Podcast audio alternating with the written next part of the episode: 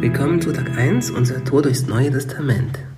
Ich bin Christoph und lese uns heute Lukas 1, die Verse 37 bis 38 und danach weiter in Vers 67 bis 80.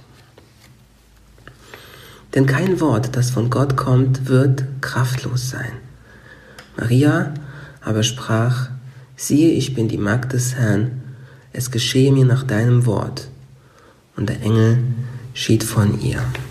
Und dann geht es weiter in Vers 67. Und Zacharias, sein Vater, wurde mit Heiligem Geist erfüllt und weissagte und sprach, Gepriesen sei der Herr, der Gott Israels, dass er sein Volk angesehen und ihm Erlösung geschaffen hat. Er hat uns ein Horn des Heils aufgerichtet im Hause Davids, seines Knechtes, wie er geredet hat durch den Mund seiner heiligen Propheten von Ewigkeit her. Rettung von unseren Feinden und von der Hand aller, die uns hassen, um Barmherzigkeit zu üben an unseren Vätern und seines heiligen Bundes zu gedenken, des Eides, den er Abraham, unserem Vater, geschworen hat, uns zu geben, dass wir gerettet aus der Hand unserer Feinde ohne Furcht ihm dienen sollen. In Heiligkeit und Gerechtigkeit vor ihm alle unsere Tage. Und du, Kind, wirst ein Prophet des Höchsten genannt werden, denn du wirst vor dem Angesicht des Herrn hergehen, seine Wege zu bereiten, um seinem Volk Erkenntnis des Heils zu geben in Vergebung ihrer Sünden, durch die herzliche Barmherzigkeit unseres Gottes, mit der uns der Aufgang aus der Höhe besuchen wird, um den zu leuchten, die in Finsternis und Todesschatten sitzen und unsere Füße zu richten auf dem Weg des Friedens. Das Kind aber wuchs und erstarkte im Geist und war in der Einöde bis zum Tag seines Auftretens vor Israel. Gottes Volk hat eine sehr lange Zeit gewartet. Sie warteten eine lange Zeit darauf, dass etwas Gutes geschieht. Kommt dir das bekannt vor? Kannst du dich damit vielleicht jetzt schon ein wenig identifizieren? Sie waren ein Volk mit einer langen Geschichte des Ringens und Strugglens, mit einer Geschichte, wo Gott mit ihnen war und dann wieder schien es so, als ob Gott völlig unauffindbar wäre. Das passierte zum Beispiel in Ägypten. Gottes Volk war in Gefangenschaft, sie waren im Exil und sie fragten sich immer wieder, ob Gott ihr Rufen und ihr Schreien hörte. Und Gott rettete sie und brachte sie aus der Sklaverei, aus der Bedrängnis und aus dem Bedrängtsein, aus den Nöten in das verheißene Land. Jahre später kam dasselbe Volk Gottes wieder ins Exil. Da ihre Könige und Leiter Gott immer wieder vergaßen und sogar bewusst ablehnten, sich mit fremden Göttern anderer Könige ähm, und anderer Länder irgendwie einließen und, und ihnen anhingen.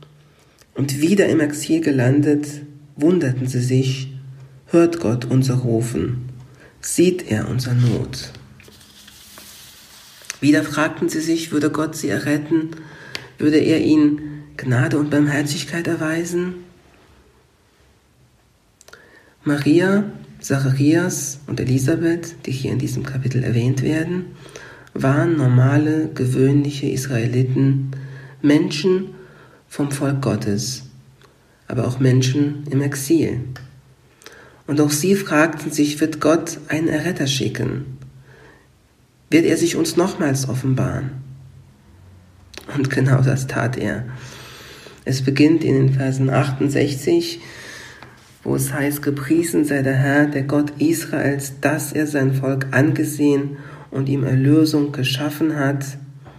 Und endet in der gewaltigen Aussage in Vers 78 und 79 durch die herzliche Barmherzigkeit unseres Gottes, mit der uns der Aufgang aus der Höhe besuchen wird, um denen zu leuchten, die in Finsternis und Todesschatten sitzen und unsere Füße zu richten auf dem Weg des Friedens. Lukas 1 zeigt uns einen Gott, der Gebete, der Gebete beantwortet.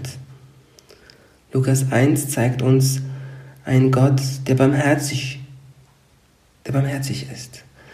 Äh, dieses Wort kommt hier immer wieder und immer wieder und immer wieder vor in diesem Kapitel. Er ist barmherzig zu Zacharias und Elisabeth, als er ihnen ein Kind schenkte, aber gleichzeitig ist er auch barmherzig zu seinem Volk. Er erinnert sich an, an seine Verheißungen, die er schon Abraham gegeben hat und zeigt ihnen Barmherzigkeit. Und es ist wirklich genau, wie der Engel zu Maria sagt, denn kein Wort, das von Gott kommt, wird kraftlos sein. Lukas 1 zeigt uns also auch einen Gott, der sich an seine Verheißungen erinnert und von seinem Volk da, daran erinnert werden möchte. Lukas 1 zeigt uns einen Gott, der Menschen, die in Finsternis sind, Licht bringt.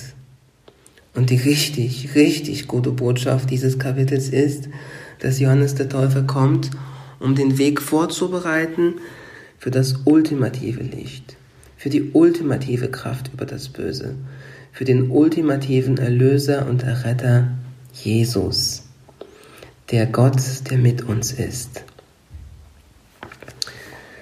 Boah, das war einiges an Text heute. Echt ein steiler Einstieg. Herzlichen Glückwunsch, wenn du das geschafft hast und die ganzen Text, die 80 Verse heute schon gelesen hast.